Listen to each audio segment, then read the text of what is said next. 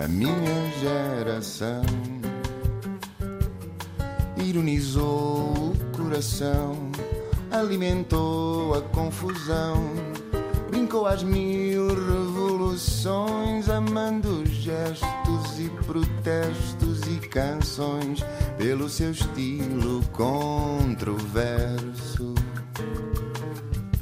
Este país também é para novos, para novas caras, novas vozes, novos ângulos, novas preocupações, novas gerações novos protagonistas. São muitos, somos muitos, mas hoje temos três nesta espécie de mesa redonda. Começamos por alguém que é estudante de doutoramento em Biologia, estuda os mecanismos que as plantas utilizam para resistir a condições ambientais adversas, como a seca, que tem estado na ordem do dia, faz comunicação de ciência, é cabo-verdiano e talvez gostasse de voltar a Cabo Verde, essa terra linda e quente, e contribuir para o desenvolvimento do país como professor universitário.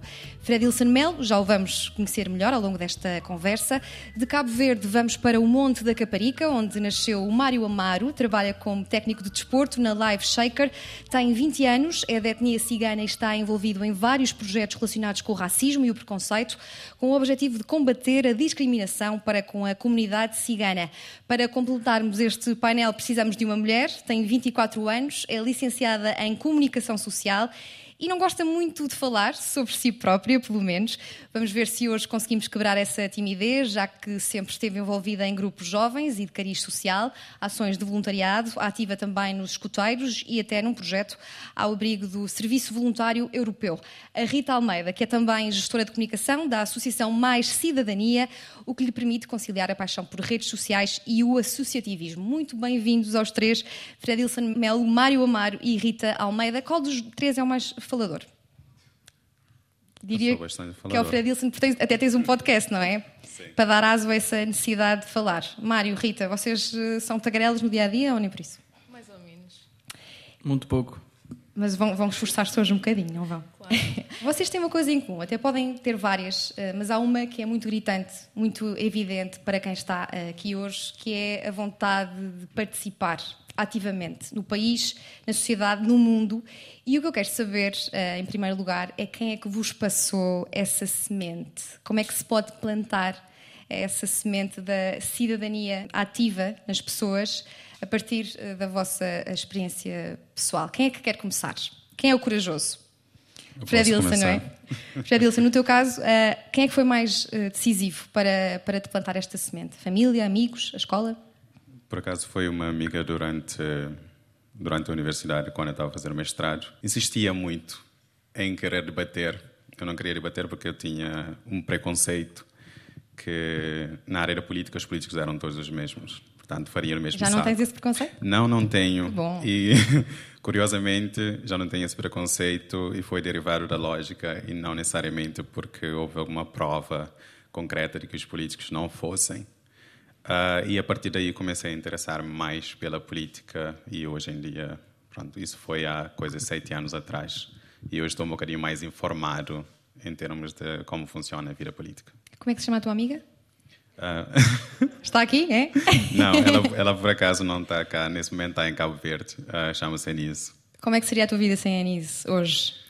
Ah, Serias seria- um jovem que gosta de debater? Seria bastante diferente. É possível que eu não tivesse chegado, não tivesse chegado lá tão cedo, porque ela é que me trouxe essa, ou melhor, ahm, despertou em mim essa vontade de debater. E hoje em dia é uma coisa que eu adoro fazer.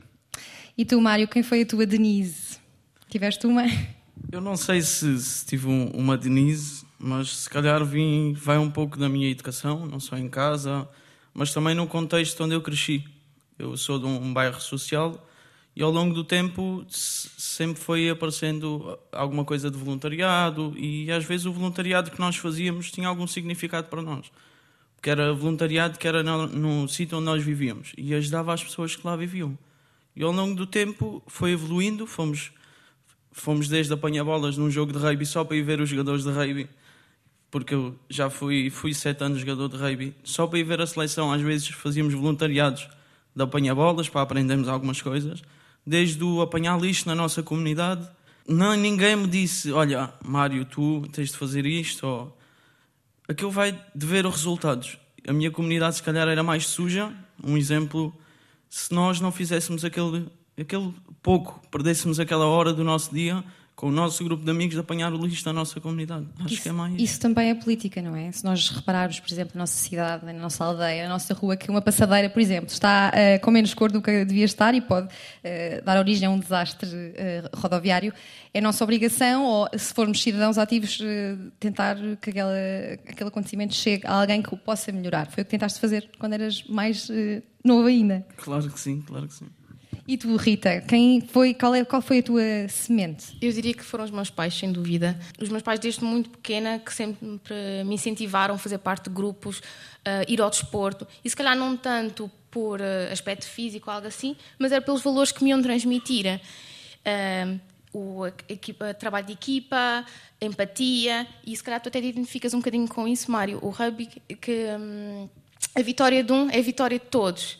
E estes sentimentos, e depois até a questão de eu me ter envolvido nos escoteiros, uh, todas estas aprendizagens depois levaram que, ok, nós somos um motor de mudança, nós somos, somos nós que vamos mudar o mundo. Mas se não fossem os meus pais a insistir, para eu estar ligada a estas instituições, a estas entidades, se calhar não era a pessoa que sou hoje. Tu disseste eh, uma palavra muito interessante importante e que cada vez usamos mais, que é empatia. Como é que um pai ou uma mãe passam uh, ou podem ensinar a empatia a uma criança? Eu acho que isso é uma questão muito complicada porque não é só eles passarem, mas também nós uh, temos um bocadinho dessa, dessa característica, assim dizendo. E os pais podem se esforçar, mas também isso passa de nós estarmos atentos ao mundo e percebendo ao que, ao que se passa à nossa volta. E os meus pais, por exemplo, esforçaram-se ao ponto, ao ponto não, mas na questão de eu até determinada idade estudei numa escola privada, sou uma privilegiada por causa disso, e depois decidiram, ok, agora tu já viste o lado bom da vida, mas também tens de ver que há crianças que não têm as mesmas oportunidades que tu tens. E fui para, uma, para um liceu público e conheci uma realidade completamente diferente, mas a verdade é que eu adorei e aquelas pessoas que se calhar não tinham as mesmas posses que eu estava habituada, que eu conhecia de outras realidades, eh, eram se calhar melhores que as outras que eu conhecia anteriormente. E se calhar é este, isto foi um esforço dos meus pais tentarem também provocar esta questão de ser empática, mas acima de tudo foi também, isto se calhar agora eu não sei se é assim ou não, mas nós também temos a capacidade de estarmos atentos ao que se passa à nossa volta e então assim tornar-nos pessoas empáticas. Preparaste-me para ser menos faladora. Muito bem, é para continuar assim.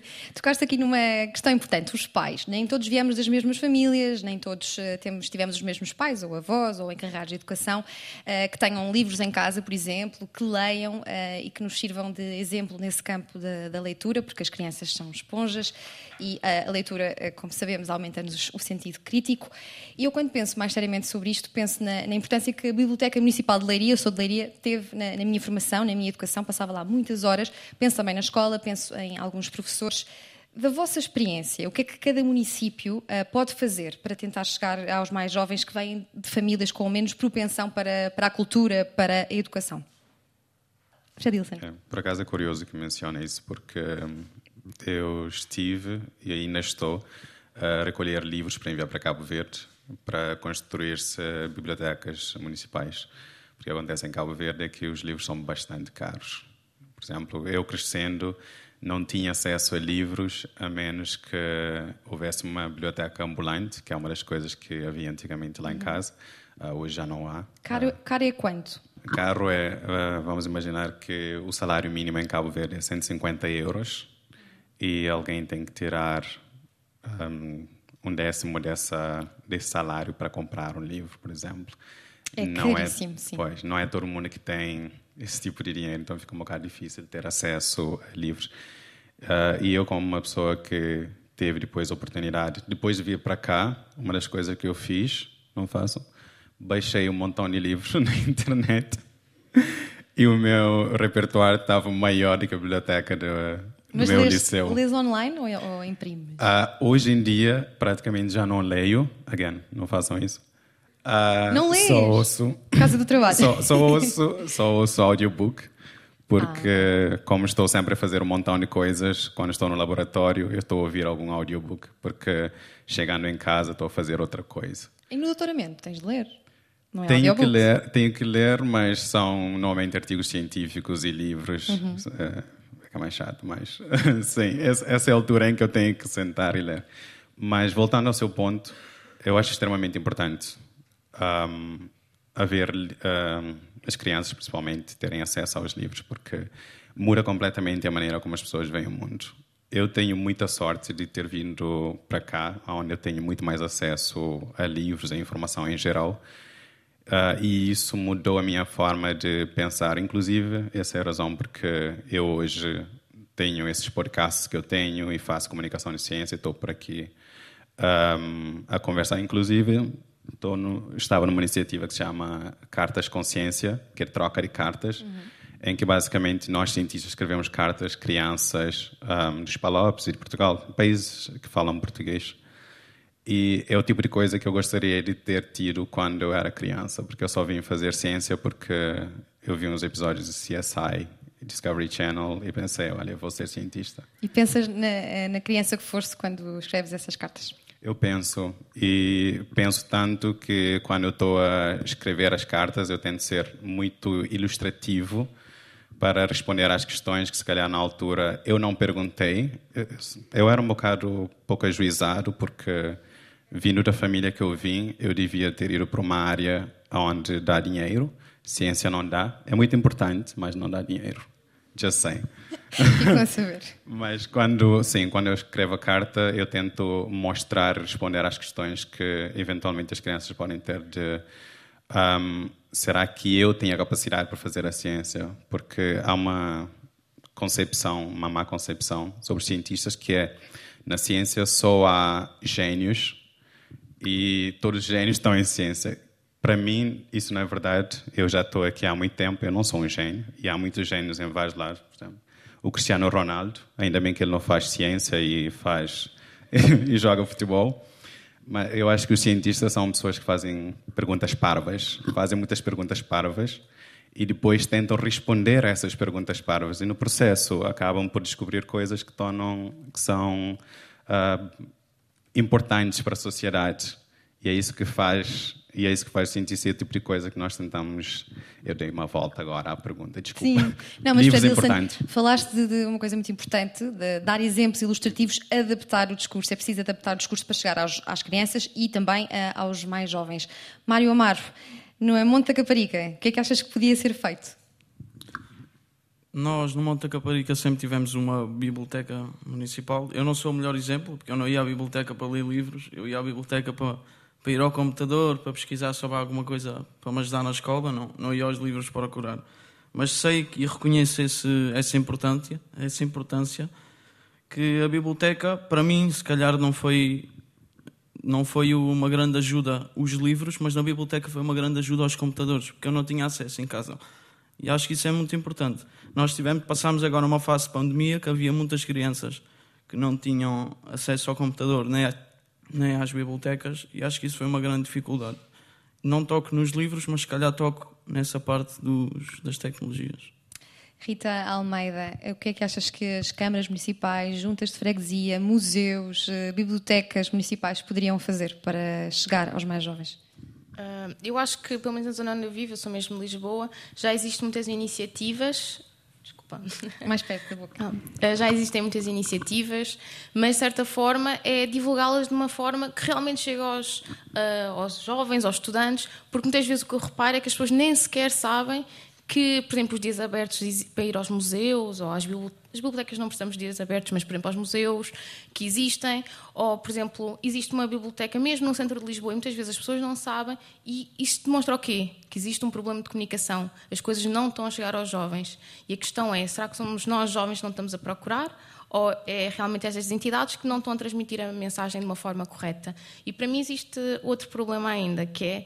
Um, é preciso que estas entidades também façam uh, sessões ou atividades de uma forma informal com os jovens, que realmente cheguem aos jovens, porque isso é a maneira mais fácil de nós realmente trazermos os jovens também para dentro dos nossos espaços, para dentro dos museus, para dentro das câmaras, para dentro dos municípios. E quando é tudo muito formal, isso não acontece, porque os jovens não vão querer estar em espaços formais. Ou não quero estar a generalizar, mas é mais difícil através do aspecto formal. Rita, tocaste também num, num, num, ponto importante que é a forma como as instituições comunicam e fizeste-me lembrar a primeira vez que eu vim aqui à Gulbenkian. E vim à Gulbenkian, não sabia bem onde é que ia e entrei e pelos jardins, fiquei logo encantada com os jardins e depois com o anfiteatro e comecei a vir para aqui com o meu computador, escrever, ler e pensei, como assim, só aos 18, porque eu vivia em Leiria, é que eu conheci isto e pensei, a quantidade de crianças e de jovens que não fazem ideia, uh, já ouviram o nome Gulbenkian, mas não sabem que existe um jardim, que existem sítios aqui tão apelativos para, para lermos e para nos aproximarmos uh, da, da, cultura. Rita, os partidos políticos alguma vez te, te, te, te, interessaram? As Jotas, por exemplo, as juventudes partidárias, são estruturas uh, políticas atrativas para, para ti? Para mim, pessoalmente, não de todo, não vai muito de acordo com as minhas ambições, ou a mesma maneira como eu acho que a mudança deve ocorrer. Então foi algo que eu nunca me liguei e é interessante porque eu mencionei isso em conversa, que eu sempre estive muito ligada a associativismo e a, a grupos de jovens, mas a Jota nunca foi algo que me chamasse ou dissesse: epá, tu vais conseguir fazer a mudança através. Mas porquê? Consegues analisar um... o porquê de não te terem convencido?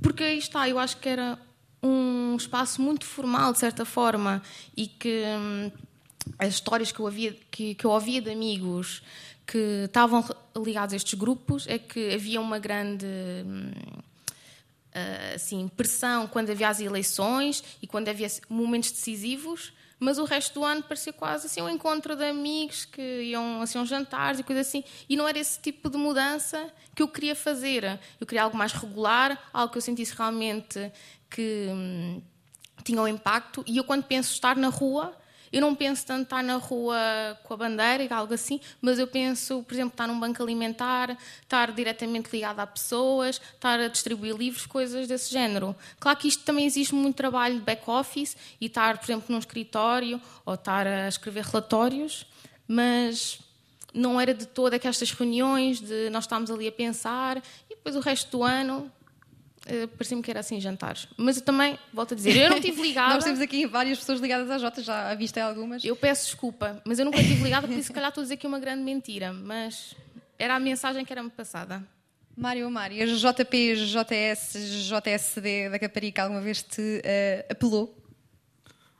Tenho muitos conhecidos e amigos que estão envolvidos com isso, mas é um pouco como, como a colega disse, que eles andam lá e tem grandes iniciativas e tudo mais, mas eu não vejo os resultados. Não, por isso não me incentivam. Não há nada melhor do que ver resultados para me cativar a ir. Ou seja, eu vou e não tenho resultados, o que é que eu estou lá a fazer, né? Apesar de ser chato, às vezes o eu vou, se calhar não estou a dizer da melhor maneira, mas às vezes o português que eles usam não é o mesmo português que eu uso às vezes é chato, é difícil pela, certas palavras. Pela formalidade que claro, utilizam. É muito. Achas que é uma escola para políticos profissionais, ou seja, para futuros deputados ou futuras pessoas que vão estar em cargos de decisão ou, ou não? Não sei se, se, são só essas pessoas, mas acho que é demasiado formal para mim. Para mim e para muitos jovens que se calhar têm a mesma ideia que eu, ou vivem, ou nunca não têm conhecimento para além do português que eu tenho. Vocês entendem, mas eu se calhar não vos entendo a vocês. É só isso. A linguagem, muito importante. Fred Ilson, alguma J alguma vez se atraiu em Portugal? Um, pronto, eu diria nem por isso, até porque eu sou muito novo no campo da política, mas vendo o que foi apresentado há pouco sobre a autoeficácia da participação dos jovens, que estava muito lá em cima, eu fiquei super admirado porque estava acima dos 50%. Eu pensei que os jovens portugueses estavam muito confiantes na sua capacidade de mudar as políticas sociais. Uh, pronto, não sei se existe algum estudo que mostra em alguma altura em que isso tenha tido alguma uh, isso tenha tido algum impacto, mas, uh, por exemplo, existe um estudo nos Estados Unidos de 2015 que mostra os cidadãos normais, average citizens, em que basicamente o seu apoio ou não por uma política não influencia a decisão que os políticos tomam no final. No entanto, quando entra a elite, há uma correlação direta positiva entre a política e o apoio da, da elite. E a mesma coisa acontece com as pessoas ricas lá nos Estados Unidos. Eu acho que aqui acontece a mesma situação, que é uh, os jovens não se sentem representados porque parece que aqueles que eles defendem, que saem à rua e protestam quando saem à rua, não é ouvido pelos decisores políticos. E depois, como. Desculpa, esqueci o seu nome. O Mário estava mencionando aqui, acho que há um disconnect entre os políticos e a juventude, no sentido em que nós vemos agora uma tendência online, também como apresentaram aqui no estudo, enquanto que os políticos são mais tradicionais. Há mais um ativismo de sofá, eu diria, porque os jovens estão mais online, enquanto os, uh, os, os cientistas, enquanto os políticos mais uh, veteranos estão mais hardcore, vamos à rua, vamos fazer esse tipo de campanha.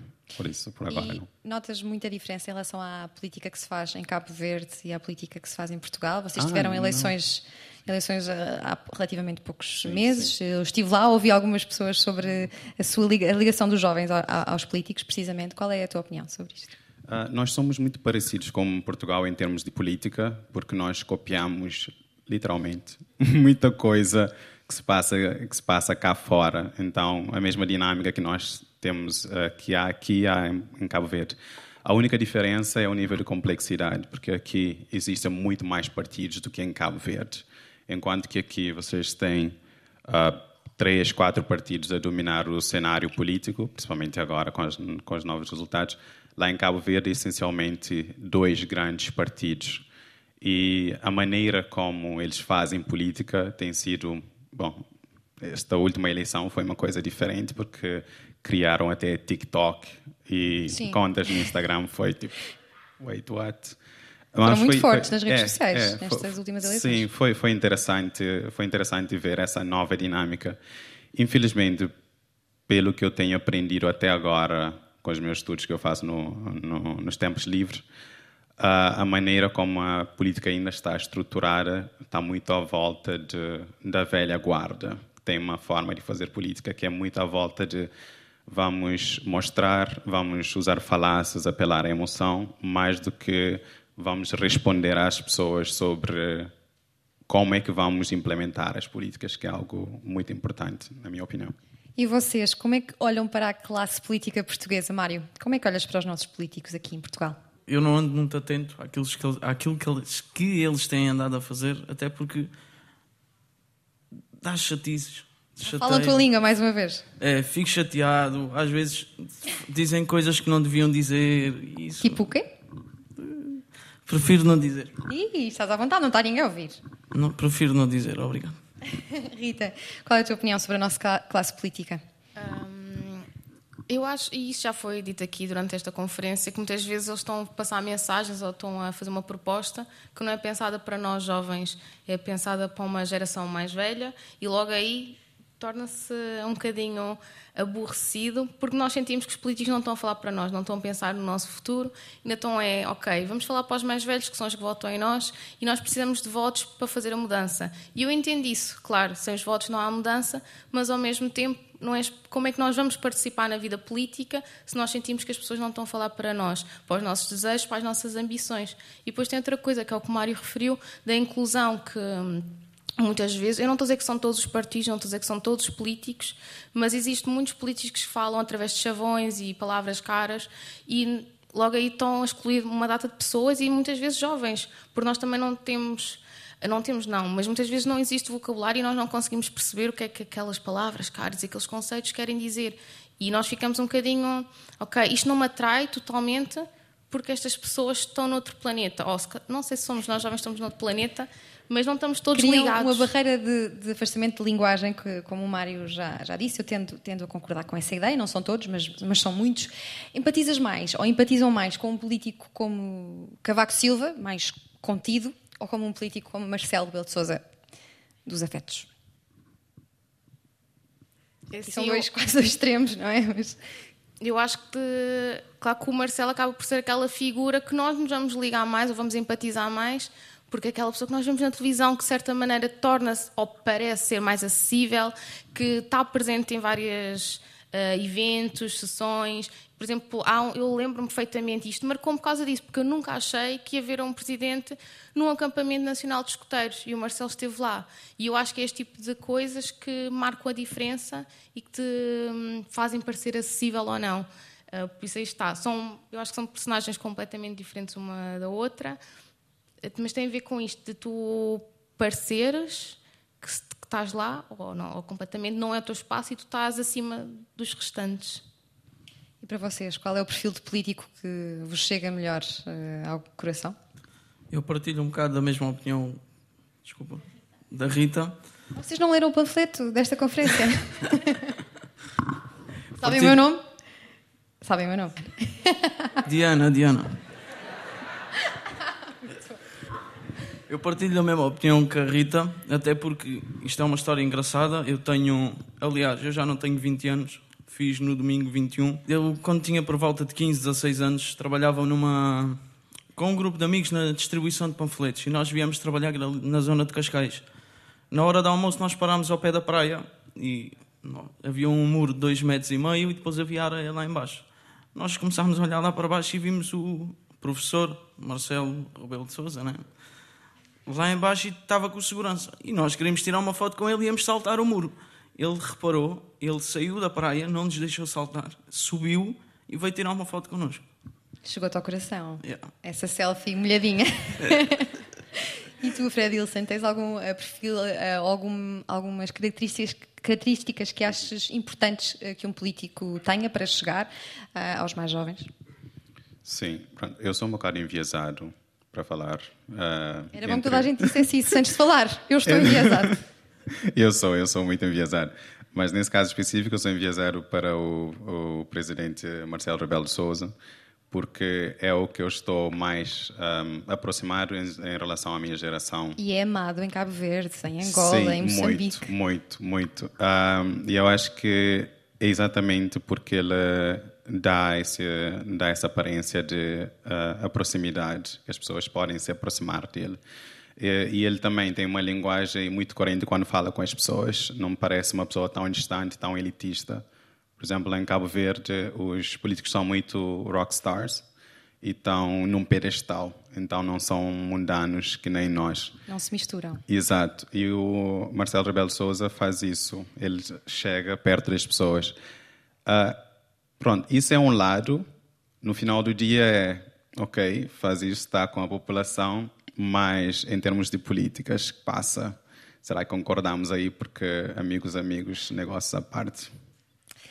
Olha, vamos aqui mudar de, de, tema para vários temas, aliás, o ambiente, a diversidade, a inclusão, o feminismo, o racismo, a transfobia. Já aqui falámos sobre isto hoje nesta conferência. Tudo isto são preocupações que estão na ordem do dia, principalmente para a nossa geração. Algum de vocês já uh, se sentiu discriminado? De que forma e como é que se reage à discriminação? Começamos talvez por ti, Mário, porque tens, tens estado ligado mais abertamente e mais envolvido nesta luta. Sim, eu sou um jovem cigano e já passei vários, já passei por várias situações que fui discriminado e o que eu passo aos outros jovens que se calhar passam pelas mesmas coisas que eu é não não partirem para, para a agressão, ou, mas sim tentarem resolver e, e perceber o porquê do outro estar a fazer isso. Eu tenho vários exemplos, posso dar um. Quando fui, quando tirei a carta, fui comprar o primeiro carro, fui ao Algarve eu sou dali da Margem Sul, foi ao Algarve, e já tinha feito negócio com, lá com o outro rapaz. E durante a conversa nós já tínhamos acabado de passar o nome de o carro de nome e ele levou o rapaz à, à estação e ele começou-me a contar que estavam fartos de ligar ciganos para ele e ele não queria vender o carro aos ciganos porque acha que aquilo ia dar problema. E eu disse assim: Mas o dinheiro deles não é igual ao teu? E ele ficou assim, a olhar para mim. Eu disse: O meu dinheiro não é igual ao teu? Ele disse: É, mas o dos ciganos não. Eu disse: Olha, eu sou cigano. Ficou assim a olhar para mim: Não pareces nada, não sei o quê. Eu disse: Então, estás-me a julgar sem eu te fazer mal nenhum. Isso. Não sei, não sei porque é que as pessoas às vezes vai do desconhecimento. E acho que o meu projeto, que tenho cá a Choca e que, que venci aqui na Gulbenkian, acho que é assim que se diz. Está bem dito. É. Está ligado, está ligado a isso mesmo. o nome diz tudo, que é o corte ao preconceito. E não há nada melhor do que ligar com as pessoas. Eu, tu tens algum. Ou seja, o desconhecimento cria estereótipos. Tu tens o estereótipo sobre mim, mas nunca lidaste comigo. Lida comigo e vais perceber que se calhar não é assim como tu pensas. E acho que é por aí. A ligação, acho que é a melhor cura. Tu tocas também, vocês estão sempre a tocar em pontos importantes, gosto disso. Uh, entrar em confronto às vezes com pessoas eh, mais velhas ou com mentalidades fechadas, uh, muito diferentes das que estamos a tentar uh, agora formar, nem sempre vale a pena, não é? Há uma perda de energia muitas vezes. Não, porque eles já têm ideias eh, estipuladas sobre nós e fixas e muitas vezes entram logo numa de retaguarda. Não, não querem ouvir, só querem atacar. E às vezes nós também não podemos, não podemos atacar porque não vamos ganhar nada com isso. Às vezes é tentar perceber o porquê dele estar assim e tentar explicar que aquilo realmente não é assim como eles pensam, como eles dizem. Se isso não acontece, é deixá-los de parte, não se pode fazer nada. Então achas que devemos direcionar as nossas energias uh, aos mais jovens que estão a formar uh, a mentalidade, a personalidade, a abrir a cabeça ao mundo? Claro que sim, claro que sim. O teu projeto foca-se mais uh, nos mais jovens? Também se foca nos mais jovens. Aliás, o meu projeto tem uma parte tecnológica, ou seja, logo à partida os jovens estão mais integrados e estão mais ligados à parte tecnológica do que os mais velhos. Mas tentamos, eu pelo menos tenho, quero mexer em, em todas, ou seja, não tenho idades para, para mudar ideias. Idade para essas coisas não existe. Fred Wilson, alguma vez te sentiste discriminado uh, em Portugal? Essa é uma pergunta um bocado difícil porque, pronto, eu sou um bocado denso, por isso há coisas que me passam ao lado. Um, não, não posso falar no meu caso porque não sei se eu fui discriminado alguma vez, não reparei. Uh, mas sei de pessoas que dizem que já foram discriminados. Uh, uma das razões porque eu tendo muito a estudar como argumentar é exatamente para tentar desmistificar esse tipo de coisas, porque muitas vezes também nós dizemos o que uh, acontece alguma coisa e dizemos logo que é racismo. E o que acontece quando nós estamos sempre a dizer que é racismo, racismo é que chega a uma determinada altura em que é racismo de verdade e ficamos que nem o exato ficamos que nem o rapaz que chamou chamou o lobo. Uh, eu concordo com o que o Mário estava a dizer que em vez de entrar em confronto no mente físico o melhor é tentar entender porque é que a pessoa pensa de uma determinada forma porque são coisas são coisas culturais existem expressões que nós usamos mesmo eu uso e que é contra mim por exemplo em Cabo Verde nós várias vezes dizemos os nossos pais mesmo dizem um, quando nós queremos uma coisa, dizem: pensas que és menino do branco? Porque antigamente existiam certas coisas que eram só para essas crianças. São coisas culturais e que nós não damos conta que nós estamos a utilizar de forma pejorativa porque é algo que nós crescemos e ouvimos a falar.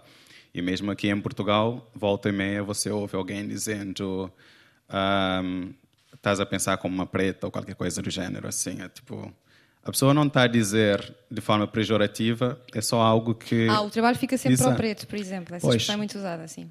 Coisa, expressões do género, mas são expressões que já estão impregnadas, digamos assim, na sociedade e que a pessoa usa de forma um, inconsciente. É, é, difícil mudar alguém que já tem a sua já tem a sua personalidade modelada por certos valores e por certas uh, tradições. Vale mais uh, fazer que nem o Mário estava a sugerir, focar na, nas gerações que estão a começar agora, porque tem um cérebro muito mais, eu diria, muito mais fértil em termos de expor ideia, porque ideias são como vírus, se a gente não tiver... São como plantas, que é a tua especialidade, é preciso regá-las e por lá a sementinha. Ou, ou, uma semente, pronto, vou mais para a minha área, então, que é, uh, tem que se pôr e se achar um solo fértil, cresce, enquanto que as pessoas que já têm Uh, isso também somos nós, porque nós agora também já somos modelados por certos valores com quais crescemos e que é muito difícil mudar para qualquer para qualquer pessoa. Então, mais vale a pena ver por que, as pessoas pensam da maneira como como elas pensam e tentar argumentar. É o último caso. Se não pudermos mudar, ah, não podemos mudar. É como é como as pessoas são, claro. Tocaste noutro tema quente, eh, que é a linguagem inclusiva, que cada vez mais se fala da linguagem inclusiva, que é eh, exatamente eh, retirar essas expressões que, que dizes que são culturais. Achas que isso resolveria o problema ou é apenas um detalhe? Depende, porque a maneira como a gente diz as coisas tem tem muito impacto na forma como a gente pensa. É quando é como quando se diz um palavrão. Eu, por exemplo, não digo palavrão. Nenhum? não, nem quando tentá-las? Não digo. Às, às, vezes digo alguma coisa em inglês, ah. mas eu tento não dizer porque eu tenho um trauma de palavrões e as pessoas à, volta, à minha volta não dizem palavrão porque eles sabem que... Um, a maneira como a gente utiliza certas palavras tem certa conotação. Uh, por exemplo, quando dizem essas expressões que eu mencionei há pouco, tem uma conotação negativa. E a partir do momento em que as pessoas são consciencializadas sobre o que, é que aquilo significa e o impacto que tem em outras pessoas, uh, as pessoas podem mudar, de certa forma, a sua atitude. Ou pelo menos uh, o fato de certas pessoas, nesse caso, a pessoa-alvo da, desculpa, da discriminação, já não ouve essa palavra, eu acho que tem um efeito benéfico. Desculpa, tem um efeito benéfico em não estar a ser exposto por isso. E tu, Rita Almeida, já alguma vez te sentiste discriminada? Perdeste um emprego para, por seres mulher ou, ou, descobriste que recebias menos do que um colega que fazia exatamente o mesmo que tu? Uh, eu não posso dizer que eu sinto isso porque eu trabalho num sítio onde somos todas mulheres, por isso há essa igualdade e esse cuidado. Uh, mas sinto que sim, que eu acho que sou uma privilegiada por ser mulher, acho que é um orgulho sermos mulheres, mas ao mesmo tempo é uma dificuldade na sociedade de nós sentirmos que as pessoas nos julgam, que acham que nós não somos uh, capazes, que às vezes somos demasiado delicadas e que hum, se calhar o nosso papel ou a nossa voz uh, também devia ser uh, menos forte ou um mais sensível por vezes também. E quando nós queremos mostrar e queremos refilar, eu acho que ainda existe um bocadinho de preconceito na sociedade que nós queremos dizer o que nos apetece e criticar à vontade. Quando isso não deveria ser assim, porque nós somos iguais aos homens e outras pessoas que não se identificam com nenhum dos géneros por isso. Disseste dizer, dizermos o que nos apetece e eu gostava de também saber a vossa opinião sobre isso, sobre a linguagem inclusiva. É uma batalha que devemos uh, continuar uh, uh, a seguir? Mário, podes. Sim, já eu acho já, que sim. já respondeu. Eu acho que isso depende sempre da maldade de, das próprias palavras ou do próprio contexto. Eu vou dar um exemplo. Eu tenho muitos amigos que são de, de cor e nós às vezes tratamos à frente de outras pessoas, as pessoas ficam a olhar para nós como se nós estivéssemos a discutir um com o outro, mas não. Somos só amigos e temos aquela vontade para ele me chamar aquilo e ele chama aquilo a ele. Ou seja, vai de um contexto, vai de, um, de, uma, de uma criação, vai de uma educação eu se calhar não devia estar a chamar aquilo ao meu amigo, nem ele a mim, mas isso é a confiança que nós temos um com o outro. Também há aquela expressão muito utilizada que é um olho no burro e um olho no cigano. Hum. Eu ouço muitas vezes isso, mas isso é uma expressão. Isso magoa-te? É isso que eu É uma expressão que já não me faz tanta diferença, não me faz diferença porque é só uma expressão, não tem tanta maldade. Se nós formos ver a letra, sim, mas no contexto que muitas vezes diz isso, não eu acho que, ok, eu compreendo que tu, Mário, se calhar não vejas a maldade, mas se calhar outras pessoas vão levar aquilo a mal. E se nós queremos ser a, so a sociedade, não, desculpem, a geração inclusiva, queremos ser uma geração diferente dos nossos pais, dos nossos avós, nós temos que ter este cuidado com, com a linguagem, uh, quer seja em termos da, da raça, da religião e mesmo da sexualidade. Porque se nós queremos fazer a mudança, nós então temos de nos tornar realmente uh, inclusivos na sua totalidade e também perceber e desconstruir um bocadinho estas questões culturais que nós consideramos, ah, mas isto faz parte da nossa sociedade e do nosso povo, mas que muitas vezes têm ali coisas que não são corretas, que nós não devíamos, nem devíamos achar que estas coisas passassem. E então acho que, para mim, sim, nós temos totalmente de batalhar e de lutar pela linguagem inclusiva e não deixar que estas coisas passem, não permitir que os nossos amigos, que os nossos pais, que os nossos avós uh, digam certas coisas, porque só assim é que nós vamos caminhar para sermos uma geração mais inclusiva. Em relação a, a, Portugal, acham que é um, é um bom país para nascer, para crescer, para viver? Uh, viver em Portugal, nascer em Portugal, é, é uma questão de sorte ou azar? Bom, bom, como alguém que já viveu em dois países, eu posso dizer que Portugal é um ótimo lugar para viver. Mas, then again, eu sou uma amostra de uma pessoa, por isso é um bocado anedótico. Um, uma coisa que eu adoro aqui em Portugal é o fato de ter um, ter supermercados super perto. Isso é super conveniente. E da internet é muito bom. Claro, eu prefiro estar em Cabo Verde por causa do, do tempo. Os dias lá são muito mais uh, compridos e a água do mar não te tenta matar. Eu, já, eu, eu não É tomo banho em água do mar aqui em Portugal, não. Tem estado cada vez mais fria. É, é muito fria. Mas, ah, voltando à questão, ahm, em geral, eu não acho que Portugal seja um local mau para se viver. Eu adoro viver nesse país, no sentido em que eu tenho tantas oportunidades aqui. Again, posso até ter sido discriminado em alguma altura, mas pelo menos eu não sinto. E tudo que eu consegui fazer até agora, ah, depois de sair de Cabo Verde, foi pelo fato de eu estar aqui, principalmente na parte da comunicação, porque eu tenho mais acesso a informações. Aqui eu posso falar e ir aonde eu quiser. Portanto, eu me sinto seguro aqui em Portugal e eu acho que eu me vejo a criar ahm, os meus filhos aqui. Quer dizer, eu preferia criar em, em Cabo Verde porque ah, eu tenho a família lá e nós temos uma, uma cultura familiar ligeiramente diferente, mas não tenho nada apontado mal aqui, aqui em Portugal. E Portugal tem-te tratado bem, como dizes, é uma, uma questão que me alegra muito e que deve alegrar a todos os que estão aqui presentes. Mário, e tu achas que Portugal é um bom país para nascer? Eu sempre vivi em Portugal, nunca, vi fora, nunca vivi fora de Portugal, mas o meu pai foi, foi muitos anos imigrante. E o que eu tenho a dizer, e o que ele às vezes partilhava comigo, ele foi imigrante em França há muitos anos, e sempre que vinha de férias para cá, a única coisa que ele queria era uma simples brifana e uma cerveja. E eu fico a pensar, poxa, aquilo era assim tão mau, São os prazeres simples da vida. né? E eu fico a pensar, eu tenho isto à mão todos os dias e ele veio de França todo contente e se for preciso nem me passou cartão nenhum, só quer uma cerveja e uma bifana. Por isso eu não tenho nada a apontar porque também não tenho grande conhecimento de, de outros, de outras realidades, que, que é mesmo assim. E tu, Rita? Hum, eu já tive a oportunidade de viver fora. hum, e, se, uma coisa que eu sinto é, apesar de eu me apaixonar por muitos locais onde eu vivi, eu quero sempre voltar. Acho que Portugal tem alguma coisa mágica, assim dizendo. E atenção, tem muito trabalho pela frente. Acho que temos de fazer muita coisa para melhorar a nossa sociedade. Mas no fim do dia, eu acho que nós vivemos num sítio ou num país com muitas liberdades, com muita esperança e também com muita ambição, de certa forma. E então eu sinto sempre que, ok, Portugal é esta terra que, se calhar, eu até vou viver uma grande temporada fora, mas vai ter sempre aqui um lugar no meu coração e que eu vou querer regressar porque é um sítio ótimo.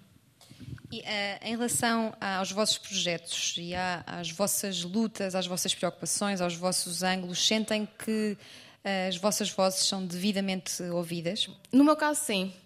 Ah, eu comecei a Youth Cluster, fundei com um grupo de amigos enquanto estava fora. Eu estava a realizar um projeto de voluntariado de oito meses e foi durante a pandemia, no primeiro lockdown. E isto tudo surgiu assim, nem sei bem como. Isto era uma ambição que eu tinha com uma amiga já há algum tempo, de dar um bocadinho aquilo que eu e ela estávamos a experienciar. Nós fizemos muitos projetos de voluntariado, muitos intercâmbios, formações, e sentíamos que mais ninguém, para além do circuito que já era habitual, usufruía destas oportunidades. Então, ok, nós tínhamos de dar a conhecer outras pessoas e também outra coisa, que era o que nós estávamos a vivenciar naquele momento. Nós tínhamos terminado as nossas licenciaturas, existia uma pressão enorme da sociedade, dos nossos pais, de irmos para a mestrada para arranjar um bom trabalho e nós pensávamos, meu Deus, mestrado se calhar não era bem aquilo que nós ambicionávamos e trabalho. Quem que nos vai dar trabalho? Nós acabámos de licenciar, toda a gente pede dois anos ou três anos de experiência e a única opção é estágios não remunerados. E nós não queremos isso para as nossas vidas. E então foi, nós começámos a, vi- a ver as coisas que nós também estávamos a fazer. Ah, eu fiz praticamente um gap year sem pedir um cêntimo aos meus pais, financiado tudo pela Comissão Europeia, pela, pela universidade, e ela também estava a fazer projetos brutais. E a pensar, calma, os jovens têm outra oportunidade, nós podemos fazer coisas que não têm de ser este caminho e que podem ter um impacto maravilhoso e podem levar a outras ambições na vida.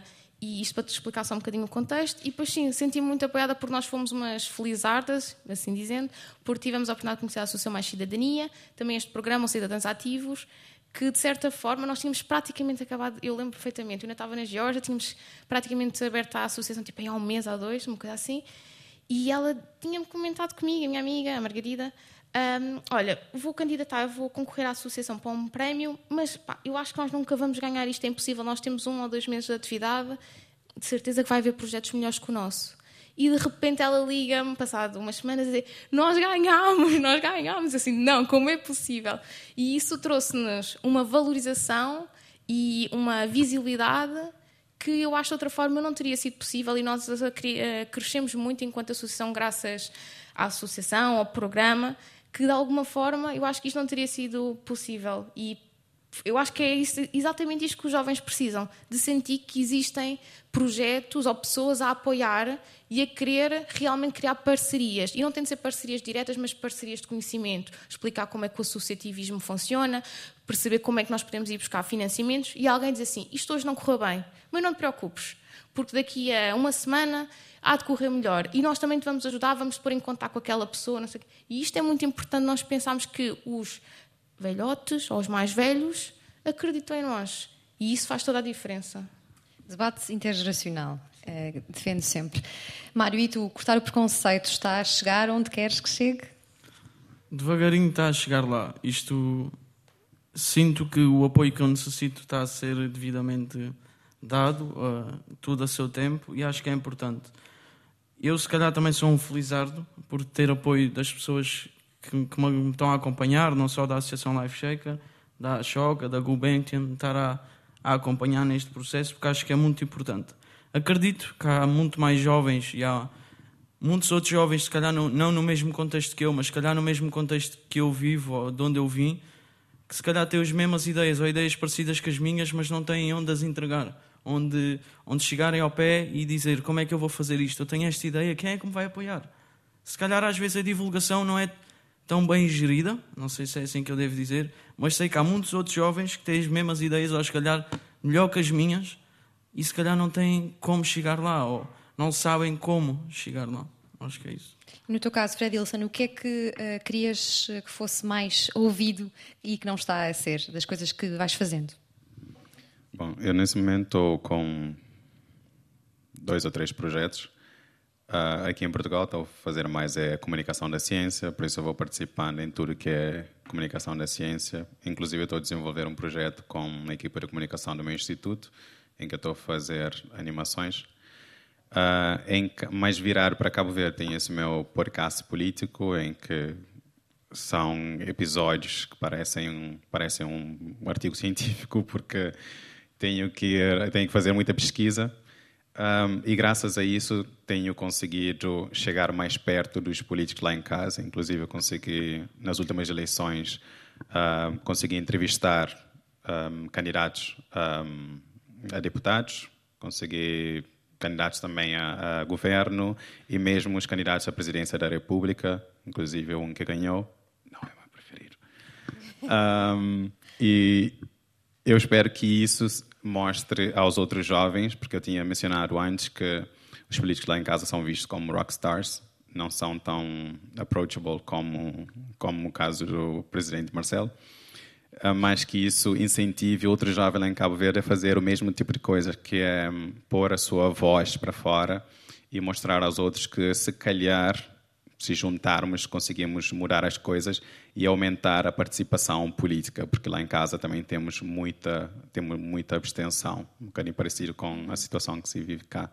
Portanto, é isto que eu vou fazendo. Pronto, por agora é algo que eu faço no meu tempo livre, mas, se calhar, depois do doutoramento vou dedicar com um bocadinho mais de afinco a isso. Em relação aos órgãos de comunicação social, a televisão, por exemplo, que comunica para massas, acham que há formatos que vos representem os vossos interesses, as vossas preocupações? A, televisão portuguesa fala para, para as novas gerações e adaptam a forma, os discursos, uh, formatos que façam mais pedagogia, que não tenham a linguagem formal que o Mário falava há pouco e que se adaptem às, às novas formas de consumo de informação. E já agora também queria saber qual é a vossa rotina para apreenderem, para consumirem informação. Podemos começar por ti, Rita. Okay. Um, eu acho que já começa a existir alguns programas, e inclusive, por exemplo, eu sou em RRTP, que tem uma ligação à Escola de Comunicação Social, uh, social aqui de é, Lisboa. É, exatamente. RTP2, o E2. E mesmo, por exemplo, na rádio começa a existir um, programas também direcionados aos jovens, mas sem ser isso, eu não sei até que ponto é que realmente existe uh, dentro da televisão portuguesa este tipo de programas ou de momentos realmente direcionados para nós, ou então eu, por exemplo, eu, quando tu falaste de televisão para jovens, eu pensei na SIC Radical. E há ali coisas que. Hum, programas que eu acho que são ok, mas é muito entretenimento. Sim. E não é propriamente ligado. Eu falava justamente de formatos pedagógicos. Sim, pedagógicos. Antigamente até existia um jornal, um jornal, um jornalinho, que era um jornal a explicar a atualidade para os mais novos. Novos, sim. Hoje não vemos nada disso, quer dizer, há a telescola que houve durante a pandemia, mas, eh, mas não falo nem, nem mesmo para as crianças, é mais para adolescentes e, e sim, jovens sim. adultos. Mas aí está, eu, era isso que eu queria dizer, que eu acho que em termos de entretenimento há muita coisa, mas depois falta esta parte da pedagogia. Não sei se isso também tem a ver com a concepção que é na escola que se tem de aprender tudo, então depois isso acaba por não se ver uh, nos mídias, ou se simplesmente os mídias também não acham que isso é uma boa aposta. Ou então, se calhar tu vais me dizer, ah, não, vocês é que andam desatentos e existe formatos para jovens. Não, eu queria mas... que vocês me dissessem alguns que eu não, não estou a encontrar e considero que a comunicação social tem uma responsabilidade nisto. O que é que tu achas, Mário?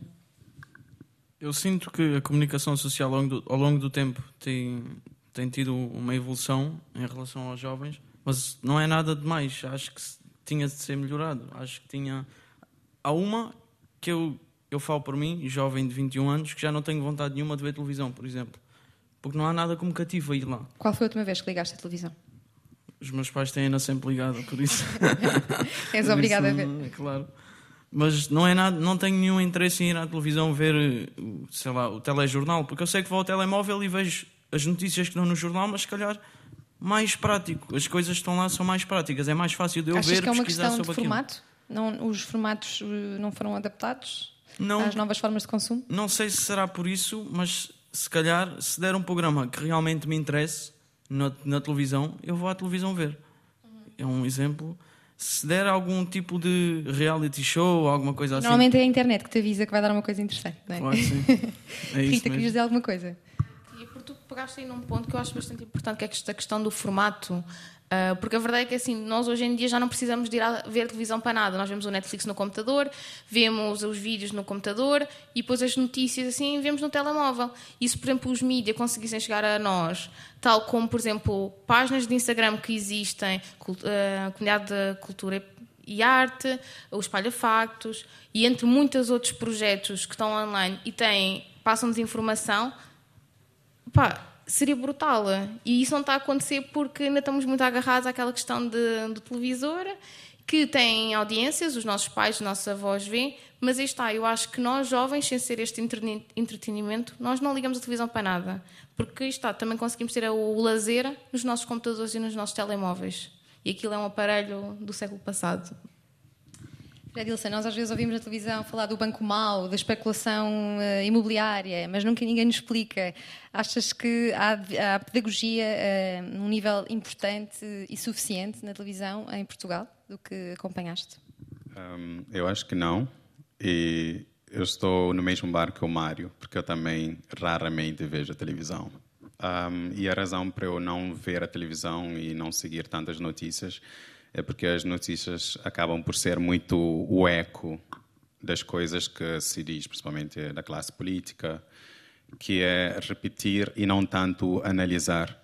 Então, eu hoje em dia, quando eu vou ver a notícia, eu foco mais uh, na mídia independente, em podcast, que nem o seu, por exemplo. Uh, que por acaso descobri. Espero que este episódio. já, já, já vi uns episódios. Eu, Pronto, eu sou um bocado enviesado para os uh, podcasts. Eu gosto do long format, que nem você faz, ou que nem, o, por exemplo, Joe Rogan, provavelmente muita gente conhece. Um, e eu vou mais nesse tipo de eu vou mais nesse tipo de noticiários porque a mim apelam mais porque são mais in depth ou quando vão analisar alguma notícia mesmo que sejam cinco minutos uh, falam uh, em forma de análise da notícia, em vez de simplesmente dizer que essa pessoa disse isto e aquilo. Uh, e um outro detalhe é que quando eu vou, quando eu estou no YouTube e nas pessoas que eu sigo, elas falam um, da política, usam aquela linguagem mais acessível para explicar o que normalmente os políticos estão a dizer, mas que nós não entendemos nada porque nós não temos formação política. E eu, como uma pessoa que vem da área da ciência, onde se escreve em inglês com uma linguagem do século XIX, eu sei que existe uma bolha à volta da área que impede que as pessoas tenham acesso. Então, Se a televisão quiser apostar para atingir os jovens e a audiência e a audiência dos velhos eventualmente vai diminuir porque nós vamos ser os velhos, uh, tem que apostar numa linguagem mais, again, inclusiva, no sentido de uh, nós não somos especialistas em políticas, nós somos pessoas average que não têm uhum. tempo para estar a tirar uma licenciatura em política antes de ver a notícia. Fica aqui uma mensagem importante: é preciso descomplicar a mensagem. E como pela primeira vez eu divulguei uh, os nomes dos convidados antes de, de, ir para o ar neste programa, consegui incluir algumas perguntas que não são minhas, mas que me chegaram através uh, das redes sociais para, para vos fazer.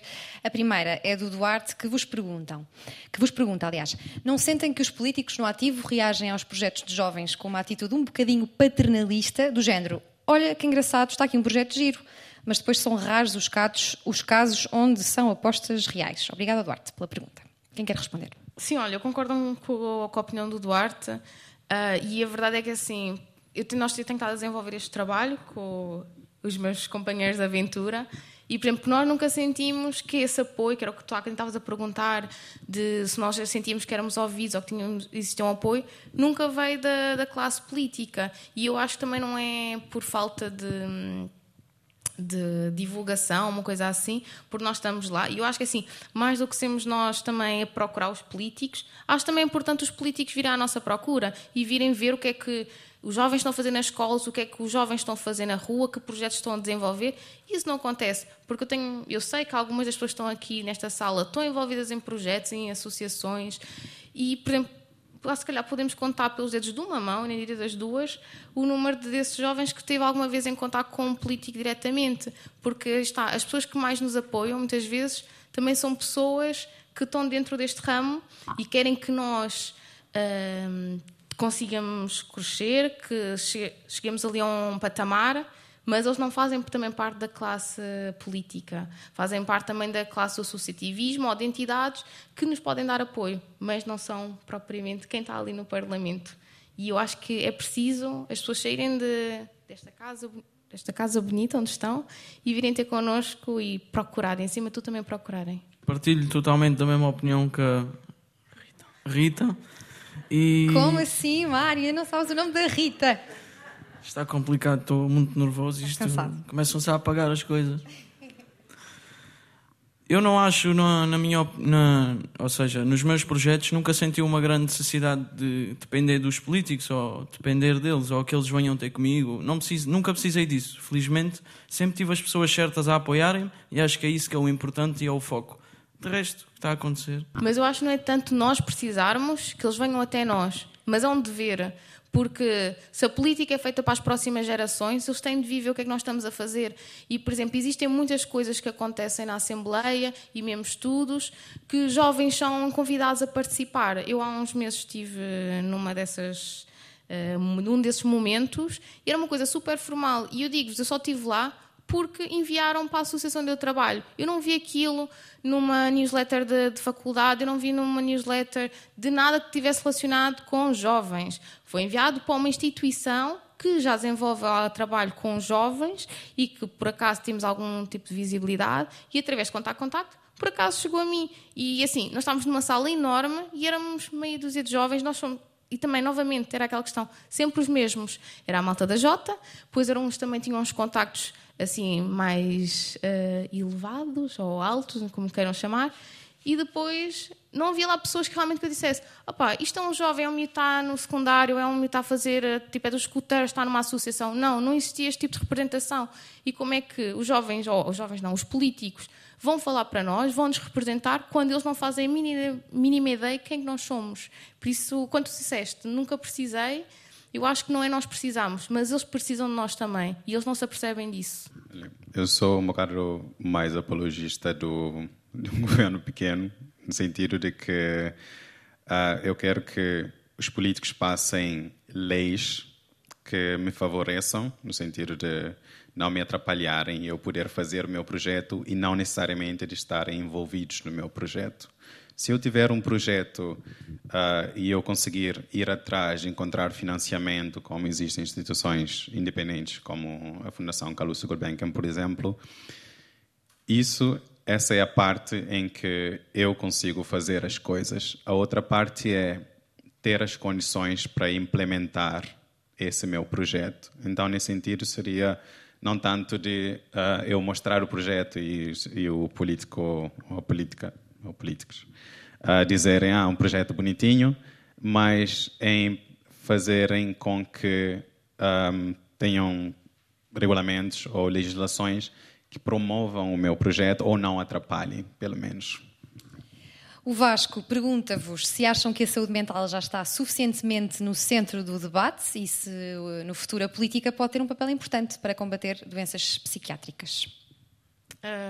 Eu acho que agora com a pandemia, cada vez mais a questão da saúde mental está no, no debate e é importante, mas ainda há algum trabalho a fazer e é necessário, uh, porque existe muito. E nós há bocadinho falávamos da cultura e das gerações, e eu acho que isto, os preconceitos que nós temos da contra a saúde mental também está relacionado com isto de é uma coisa hum, feia, nós não devemos falar, temos de estar todos bem, não podemos ir aos psicólogos, e se fosse ao psicólogo és maluco, e agora a pandemia não, vai desconstruir um bocadinho essa mentalidade, mas é preciso à mesma uh, continuar a trabalhar para nós percebermos que a saúde mental é uma coisa que está presente todos os dias.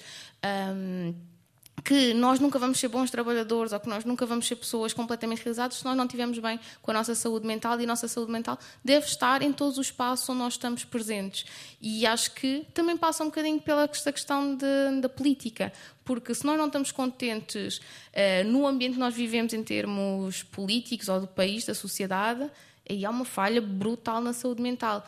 E depois, assim, volto a tocar na questão de. Hum, uh, dos estereótipos que nós temos ou dos preconceitos, acho que é preciso existir abertura também dos nossos políticos, de certa forma, e tu há bocadinho falaste da questão do Marcelo, se nós vimos pessoas que são approachable, que tipo, não têm medo também de dizer, ah, também vou ao psicólogo, uh, é uma coisa ok, tipo, todos nós temos tratado da nossa saúde mental, então se calhar nós também vamos estar uh, muito mais aware para, para isso mesmo, porque se este trabalho já é feito com influencers digitais, de nos dizer, é ok, tratarmos-nos nós mesmos, e eu acho que é também preciso essa reação por parte desta elite uh, que nós vemos como o espelho do nosso país, dizendo-nos também está tudo bem. Isto é um problema, é um problema ou é uma questão que nós temos de aceitar, faz parte e não há mal nenhum nós tratarmos ou cuidarmos de nós mesmos, que acima de tudo eu acho que é cuidar. Exato, é isso que queria acrescentar a tua ideia, que a terapia é acima de tudo uma ferramenta de autoconhecimento. Uh, Mário, a saúde mental e política podem estar de, de, mãos dadas? Claro que sim, e acho que os próprios políticos até deviam ser um exemplo para nós. Eles deviam fazer, ou seja, deviam falar da da saúde mental, de forma a que isso fosse um exemplo, para que nós não se tivéssemos de esconder ou não tivéssemos vergonha de. Porque isso na realidade é um exemplo, ou é uma coisa que, que todos nós temos em comum. É a saúde mental. E às vezes isso devia ser falado mais, devia ser partilhado mais. As televisões também é importante que isso fosse falado. E os, os próprios políticos deviam ser um exemplo para nós. Porque isso é uma coisa é um bem comum em nós todos. Eu acho que é um, termo, um tema muito importante e concordo com o que a Rita estava a dizer. Por exemplo, eu estou numa área que é uma das áreas mais afetadas um, por uh, problemas de saúde mental, porque infelizmente nós cientistas estamos sob imensa pressão para produzir resultados e como estamos num meio muito competitivo e também onde há essa, esse preconceito de que somos todos super inteligentes, acabamos por viver muito tempo com o síndrome de impostor.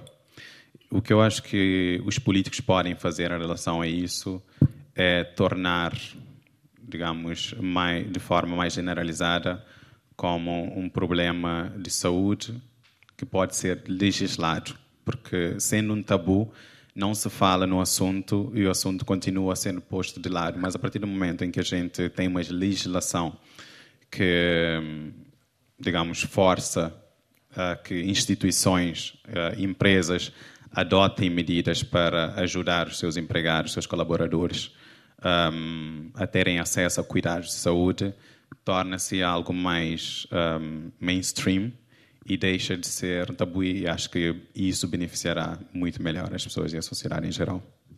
A Natasha, para fechar, pergunta-vos: uh, uh, a falta de mulheres na política é culpa da política ou é culpa das mulheres? E o que fazer para melhorar? Eu peço-vos que agarrem os três o microfone perto da boca e que respondam assim uh, seguidamente para fecharmos.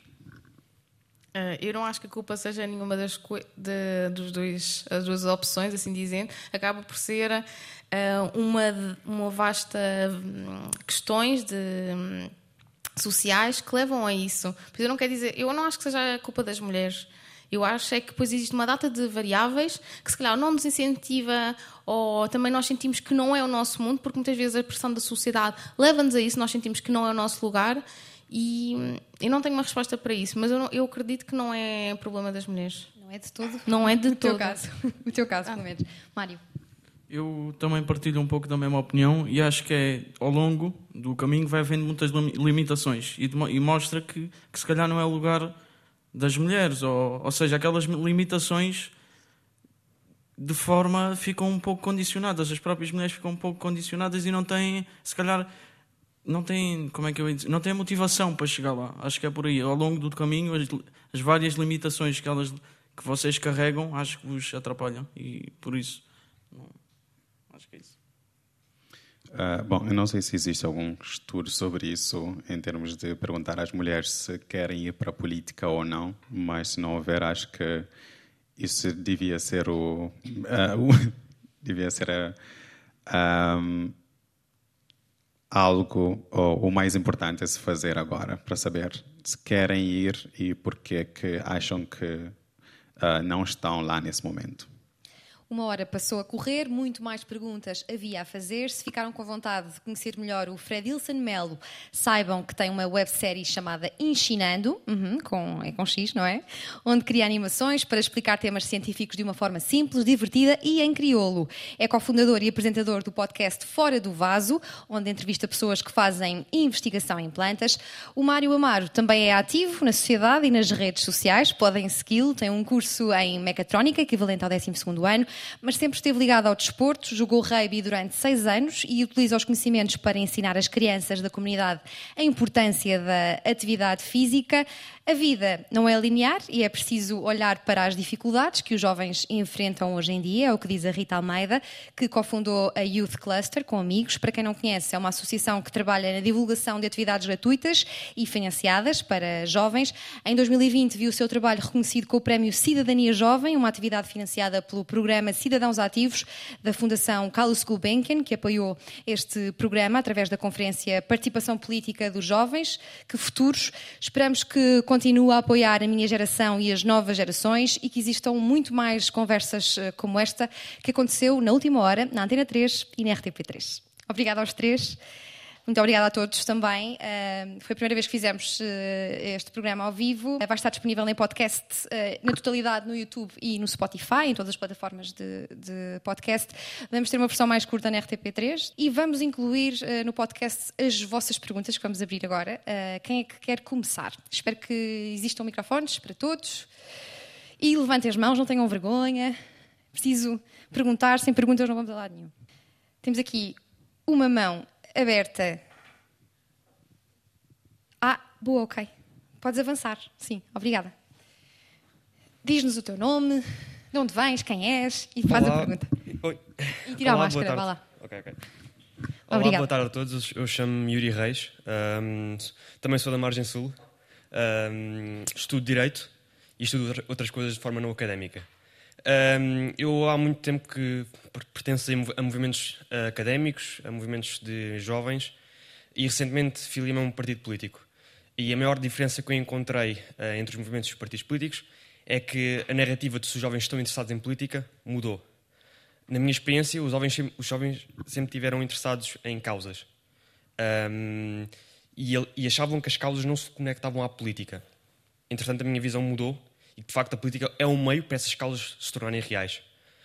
Um, a pergunta que eu queria deixar um, é também num, neste mundo que está a evoluir cada vez mais e que os jovens estão mais focados também em questões fundamentais como os direitos uh, humanos e o nosso futuro está a deixar de ser tão otimista e, portanto, há muitos movimentos que estão-se a criar que estão a pegar a indignação dos jovens e a transformá-los em uh, objetos políticos E eu queria entender, para tornar também a política mais diversa, porque com mais diversidade há mais diversidade de soluções, queria entender de um jovem que está fora de todo o vosso contexto, como é que podemos, enquanto um, cidadãos ativos, ir buscar o maior número de pessoas interessadas e mostrar que, de facto, a política não é só para alguns, mas também é um trabalho coletivo e que hum, não obrigatoriamente temos que estar reféns de uma classe, de uma elite, um, e mostrar que as instituições públicas têm soluções que não se encontram só na nossa iniciativa.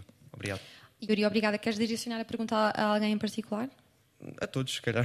Então vamos. Quem quer começar? Posso ir? Um, eu diria que, acima de tudo, para mim há duas receitas mágicas. Primeiro é tu ir aos locais. Queres pegar noutras pessoas, queres encontrar outras pessoas, tu não tenhas medo. Vai para o portão da escola, vai para sítios onde os jovens frequentam, começa a falar com eles. E até pode ser num simples café. Por exemplo, o grupo com, com quem eu fundei o Cluster a Margarida, a minha melhor amiga, nós conhecemos no secundário, mas, por exemplo, os restantes membros do Youth Cluster são pessoas que nós conhecemos em situações da vida, em espaços, em cafés, em, por exemplo, idas ao museu, ou mesmo, por exemplo, a se calhar aqui na Gulbenkian, que calhou, por acaso. Nós vimos que todos tínhamos uma missão, todos tínhamos uma causa e, de alguma forma, nós sentíamos que, que se nos uníssemos, podíamos fazer a diferença. Essa é a minha, a minha receita mágica. E a segunda é, uh, e podes achar um bocadinho um clichê, mas é redes sociais. Nós este verão tivemos uma campanha, uh, Pay Your Intern, e nós fizemos um apelo às pessoas através do nosso Instagram para participarem num Forms, porque nós queríamos enviar. Um, postais, desculpa, tive aqui um break mental, postais a empresas, ou até mesmo, por exemplo, se fosse alguma coisa mais direcionada, que tivessem estes estágios não remunerados. Um, e nós até, novamente, aquela, sempre aquela dúvida de será que isto vai resultar, será que nós vamos conseguir? E recebemos montes e montes de mensagens e pessoas a, a preencher este forms uh, com nomes de instituições e de empresas que faziam este tipo de estágios. E nós pensámos, brutal! Nós até tivemos de fazer mais, na altura, nós, quando começámos a planear isto, pensámos num número reduzido de postais e depois vimos, não, nós temos de imprimir muitos mais e até começámos a enviar às próprias, aos jovens, estavam a responder para eles enviarem os postais para essas mesmas empresas. E conseguimos ter uma, um impacto que eu digo-te, ok, eu idealizei este projeto juntamente com as pessoas que trabalham comigo, mas eu nunca achei que isso ia acontecer. E novamente digo que é um clichê, mas as redes sociais conseguem chegar a muita gente e pessoas que tu nunca ias imaginar. E se estás à procura de pessoas que se queiram juntar a ti, à tua causa, go forward. Mário. Eu acho que, como disse há bocado, eu tenho vários amigos e conhecidos que estão ligados a, se calhar como tu, e que não mostram, não mostram números, ou seja, não mostram que realmente aquilo vale a pena, ou, ou o que eles querem fazer, aquilo realmente está a acontecer. E é isto, é isto que tu me disseste agora, é isso que tu podes dizer aos outros. Se calhar pessoas como eu, eu agora acabaste de me dizer isso e já estou a pensar duas vezes. Será que afinal vale a pena me juntar a estas causas? Ou vale a pena juntar-me a estes partidos? Isso tu me disseste a mim, tens de dizer a outros jovens. E procurar, procurar. Opiniões como a minha, se calhar vais só encontrar a minha, mas opiniões, cada qual tem a sua. E tens de procurar. Fred Wilson? Olá, Yuri. Um, a minha filosofia é lidera pelo exemplo, porque eu acho que uma das razões, por exemplo, eu poderia estar agora numa numa juventude partidária, mas eu escolhi não entrar por duas razões. Uh, uma porque uh, lá em casa, normalmente, quando alguém é de um partido, uh, você não pode conversar com pessoas de outro partido há sempre esse, há sempre esse rompimento, que é muito mau. E a segunda razão é que se você não ver nenhum efeito, se você não ver nenhuma mudança, nenhum resultado, a pessoa não vai querer, você não vai querer entrar num grupo, porque vai ser só mais um grupo que é um grupo de pessoas que não faz nada que é o que normalmente os políticos são associados. São um grupo de pessoas que estão no parlamento, mas que não fazem nada. Por isso, se você quiser ser, se você quiser recrutar pessoas, uh, você tem que mostrar que aquilo funciona e tem resultados. Caso contrário, ninguém vai querer, ninguém vai querer entrar. Ah, e outra coisa também para explicar a importância da política, claro, você pode ir sempre pelo exemplo, mas outra vez a literacia é muito importante, não no sentido de ah, estamos a educar pessoas, mas de apresentar as informações que estão disponíveis e também deixar as pessoas pensarem por si mesmas. Muito obrigada aos três. Mais perguntas? Temos? Podes vir?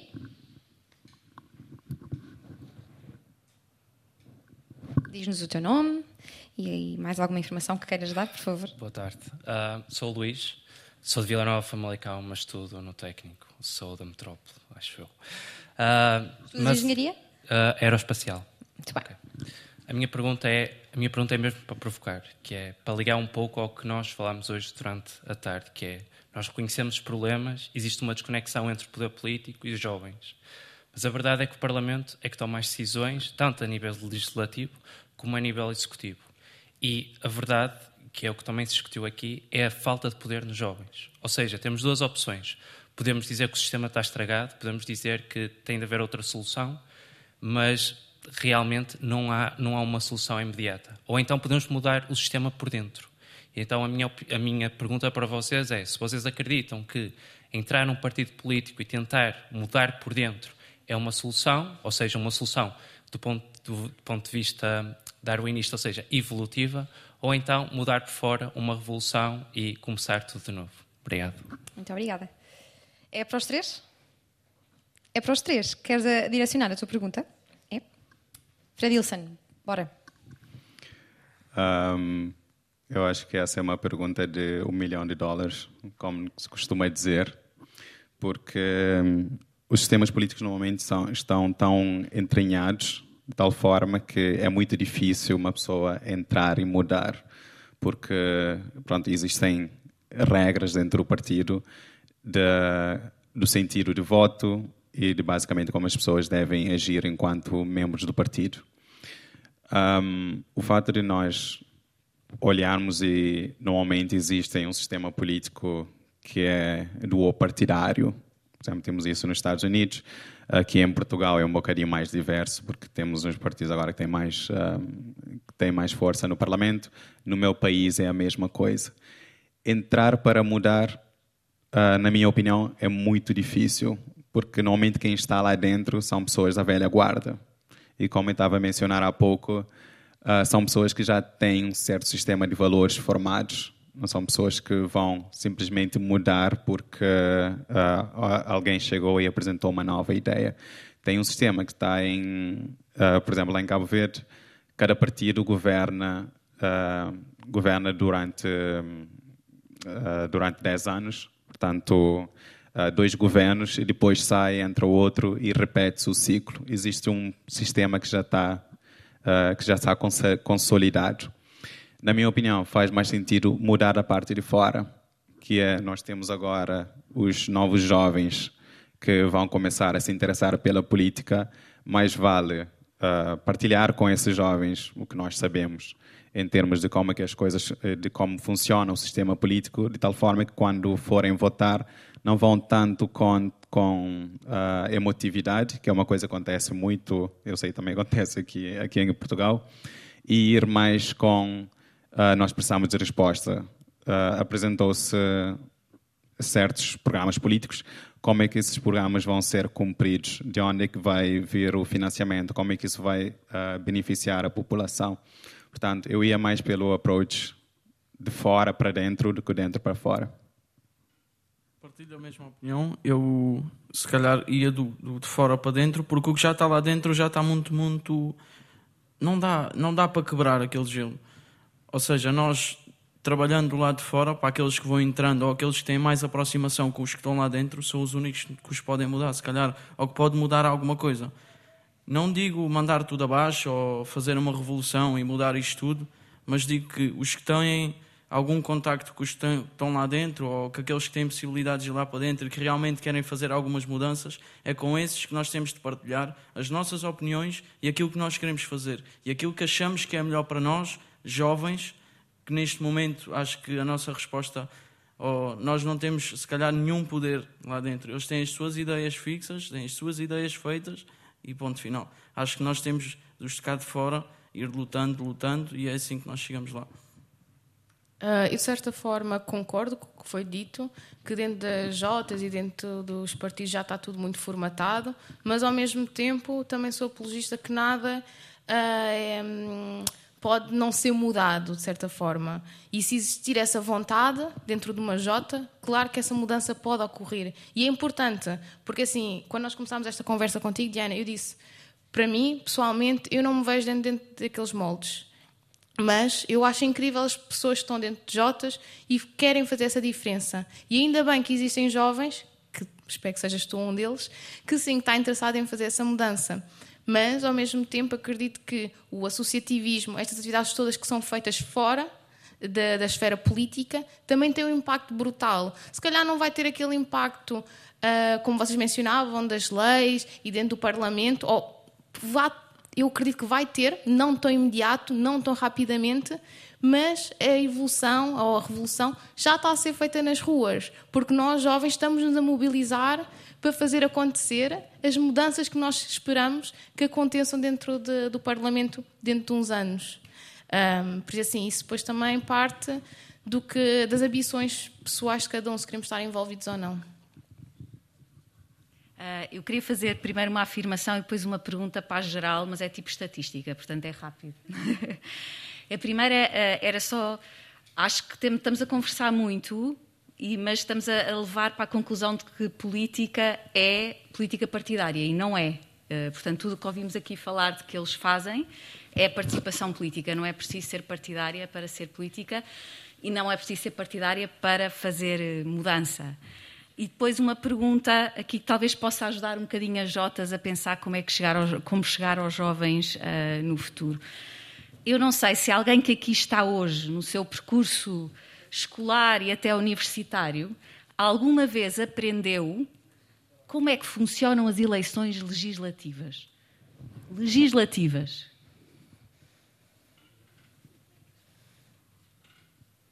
Duas pessoas e meia ali um bocadinho a medo que eu vá perguntar para me explicar, não vou perguntar.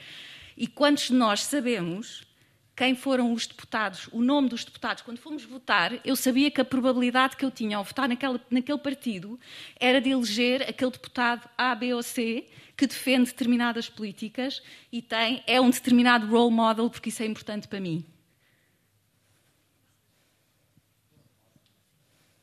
Eu acho que há aqui muito para fazer básico. Como é que se Muito chama? básico. Ana Avilés. Ana Avilés, obrigada. Temos ali mais uma pergunta e vamos fechar.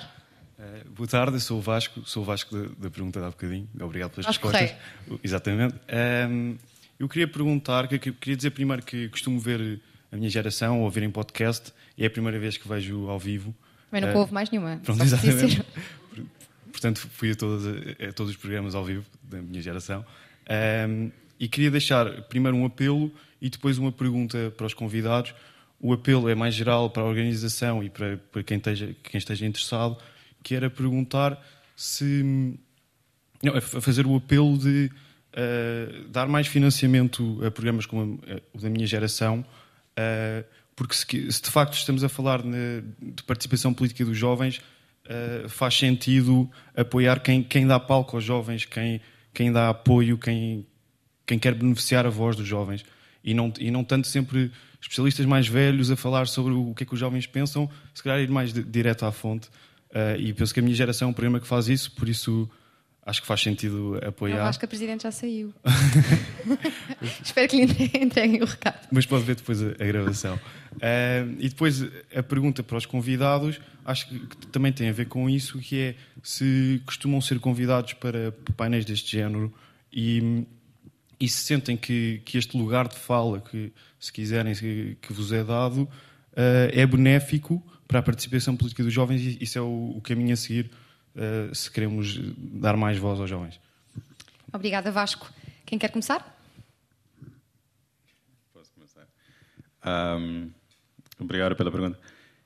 Eu sou, eu sou um, uh, um privilegiado de estar a ser convidado bom, para, esta, para este painel e também para outros painéis que eu, em que eu já tive, mas que não eram painéis oficiais, digamos assim, que há pouco eu estava a mencionar que eu tive a oportunidade de entrevistar candidatos a, a deputados e a presidente, mas isso foi, uma, foi algo à parte e foi em mídia alternativo. Portanto, se tivesse sido na televisão, que é onde tem maior audiência, por exemplo, no, no meu país, teria tido um impacto completamente diferente, porque nas entrevistas que eu fiz naquela altura, estava com outra pessoa, nós fizemos perguntas que normalmente não se faz quando alguém quando alguém é hum, entrevistado durante a campanha, que são as perguntas muito softball, é tipo uh, faz-se uma pergunta e depois não tem follow back, não tem uh, follow up.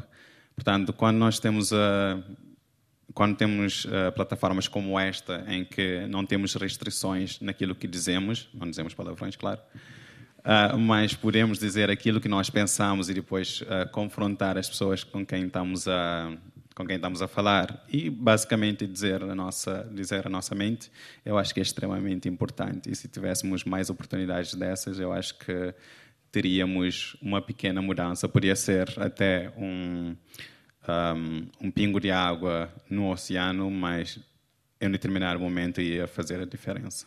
É o que eu acho.